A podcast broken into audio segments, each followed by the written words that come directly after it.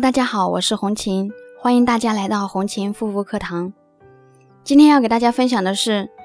治疗痤疮应当注意哪些事项。首先，第一个，保持乐观愉快的情绪，避免长期的情绪压抑或者是烦躁焦虑，特别要注意休息，保持良好的睡眠习惯，不要熬夜。每天要饮用一千至两千毫升的温开水，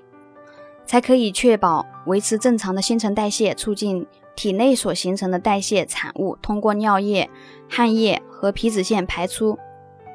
第二个，经常使用温水洗脸。保持皮肤的清洁，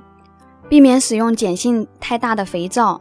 以免损伤皮肤的生理功能；也不要使用油脂和刺激性太强的化妆品，以免破坏毛囊的通透性，导致痤疮更加恶化。第三，饮食应当清淡，少吃甜食、高热量的食品，比如像糖、巧克力等等甜品之类的。这类食品会造成皮脂分泌量增加，同时呢，要避免食用高脂肪或者是辛辣刺激的食物，比如辣椒、姜、蒜、酒、肥肉、浓茶、咖啡等等。这类食物容易造成毛囊周围血管的扩张，加重痤疮的发炎症状。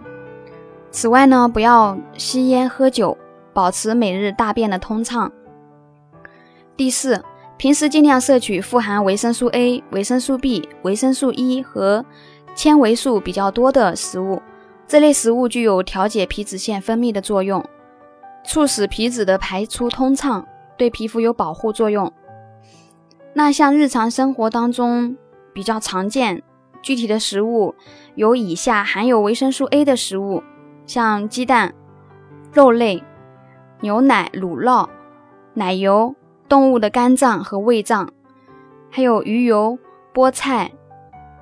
豌豆苗、红心甜薯、胡萝卜、嗯青椒、番瓜等等，还有含有维生素 B 的食物，小麦芽、猪肉腿、花生、里脊肉、火腿、黑米、牛肝、鸡肝、香菇、牛奶、酵母、鱼、豆类、蛋黄。坚果、菠菜、乳酪等等，含有维生素 E 的食物：瘦肉、乳类、蛋类、麦芽、大豆、植物油、猕猴桃、坚果、甘蓝、菠菜、莴笋、黄花菜、卷心菜等等。那么可以选择性味寒凉的食物来作为日常的饮食，比如西瓜。苦瓜、紫菜、海带、柚子、蛤蜊、绿豆、丝瓜、冬瓜、兔子肉、梨、豆腐等等。对于严重的痤疮患者来说，就必须配合